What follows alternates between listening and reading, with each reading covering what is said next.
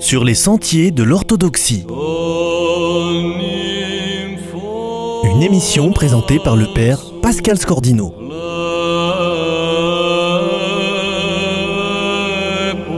En hommage à Père Paul Bondu, qui s'est endormi dans le Seigneur le 22 février 2021 et qui desservait le monastère du Buisson Ardent près de Carcassonne, monastère rattaché au patriarcat d'Antioche, nous écoutons aujourd'hui son homélie du 7 février 2010 sur la parabole du jugement dernier, troisième dimanche du triode. Mémoire éternelle.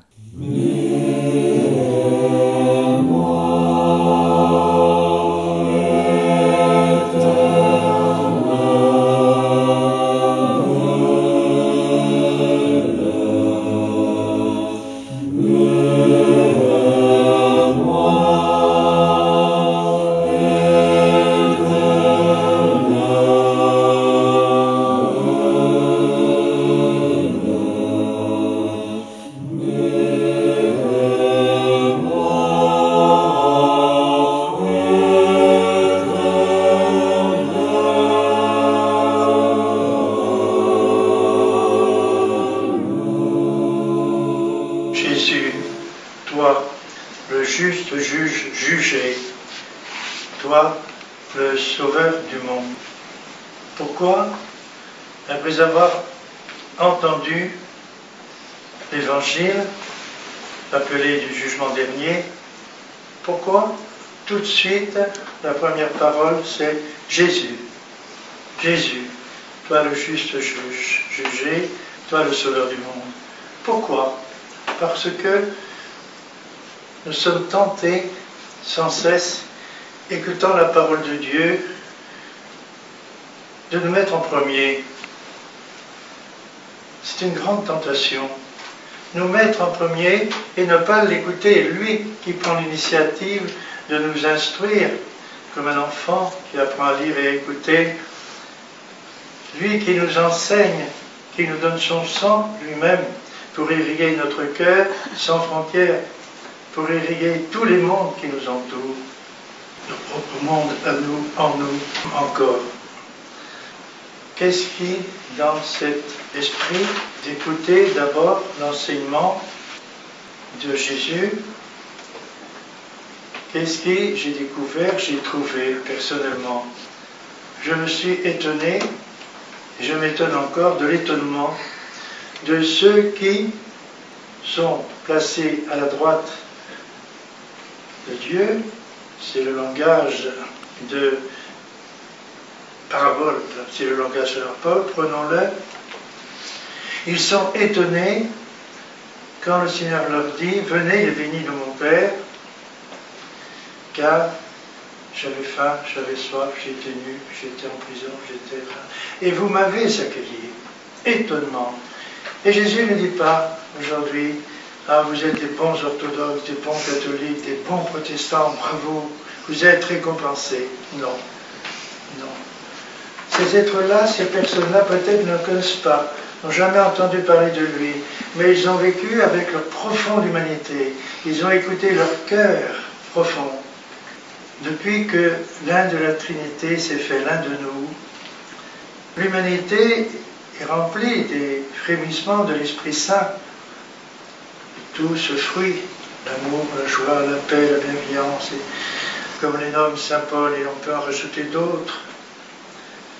Et donc ils ont agi selon leur cœur profond, et c'est ça que le Seigneur dit. Voilà, vous êtes les bénis de mon Père. Et cela, dit la parabole, sauvons la vie éternelle, une vie de communion avec tous leurs frères, communion dans l'amour à jamais. Et les autres, ceux de gauche, selon le langage de la parabole, ceux de gauche s'en va vers une peine éternelle.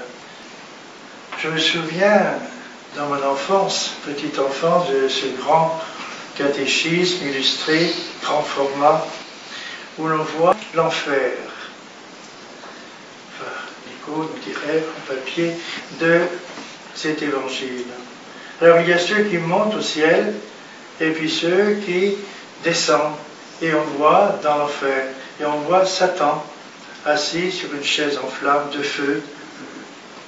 et tous ceux qui sont là. A une pendule où c'est marqué toujours dans ce lieu, jamais délivré. Ça marque, ça marque beaucoup et souvent, ce qui nous est révélé là, c'est que si nous faisons bien pour éviter l'enfer, ça ne vaut pas cher. Il faut donner sa vie aux autres. Alors, qu'est-ce que l'enfer Je vais vous lire, qui m'a bien éclairé, c'est les paroles de Paul Evdokimov. Je crois qu'il s'est endormi dans le Seigneur dans les années 70-71. 1970-1971. C'est quelqu'un dont la foi est irriguée par l'amour fou de Dieu. Voici ce qu'il dit, que je vous partage. Car nous sommes tentés, là aussi, et certains l'ont été, de nier le mal absolu, de nier, de nier l'enfer, et surtout de faire fi des démons. Donc voici ce que dit Paul Evdokimov. Le monachisme ne démythologise pas la démonologie, mais même le combat. Le saint curé d'Ars ou saint Séraphin de Sarov ont eu un charisme particulier, la science du monde des démons. Selon saint Séraphin, le plus petit démon possède une puissance formelle capable de détruire l'univers entier. Mais Dieu ne le permet pas. Il n'est pas prudent ajoute Paul Toukemov, de reléguer les démons dans le domaine du mythe. Saint Paul appelle Satan le Dieu de ce monde, ce monde dans le sens de Saint Jean. L'humanité, dans sa condition déchue, se trouve immergée dans l'enfer comme modalité d'existence? Un enfer qui n'est pas la création de Dieu, mais exprime la séparation où l'homme s'enfonce il faut prendre au sérieux de quoi Dieu nous a rachetés et ce qu'est l'enfer. C'est pourquoi, ajoute-t-il, c'est pourquoi l'orthodoxie célèbre Pâques avec une telle exultation. L'enfer n'est pas un lieu préexistant. L'enfer, c'est le refus, l'exclusion de Dieu, le refus de son amour, l'exclusion de son amour. Aussi, à chaque fois, ne serait-ce que d'un clin d'Dieu, nous excluons Dieu nous nous excluons son amour, nous n'aimons pas. C'est vrai que l'enfer est à nos portes. Nous nous enfermons nous-mêmes. Alors notre vie de baptisé, l'esprit qui nous est donné, l'esprit de communion, il ne peut exclure personne de nos frères humains. C'est l'aspiration, c'est le don qu'il fait pour le réaliser, l'incarner fait que nous allons rencontrer notre frère, nos frères, nous allons les accueillir en notre cœur.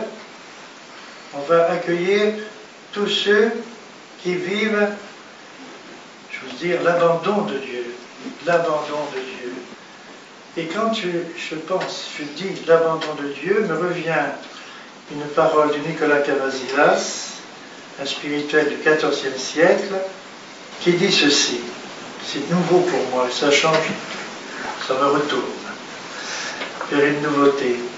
Quand nous recevons les saints dons, ce n'est pas nous, toujours nous d'abord, ce n'est pas nous qui assimilons le Christ. Chacun s'en va, ferme les yeux, le frère n'existe plus. Mais c'est le Christ qui nous assimile lui-même. Et c'est alors venant à l'appel, l'invitation du Christ, si nous venons recevoir les saints dons, nous venons avec tous ceux qui en nos cœurs, nous avons accueilli tous ceux qui vivent l'abandon de Dieu. Et alors, le Seigneur nous rassemblera tous, et lui-même, lui-même, car seul lui seul peut le faire, lui-même, il nourrira ceux qui ne le connaissent pas qu'ils n'ont pas connu, qu'ils l'ont rejeté peut-être, mais comme ils sont entrés avec nous, il nous a assimilés, il les assimile avec nous-mêmes, qu'il les nourrira, il les guérira, il les libérera de toutes leurs entraves, de toute leur méconnaissance ou inconnaissance de l'amour, et il révélera à leur cœur lui-même, il révélera à chacun d'eux l'amour fou de Dieu pour chacun et chacun pourra connaître qu'il est préféré du Père.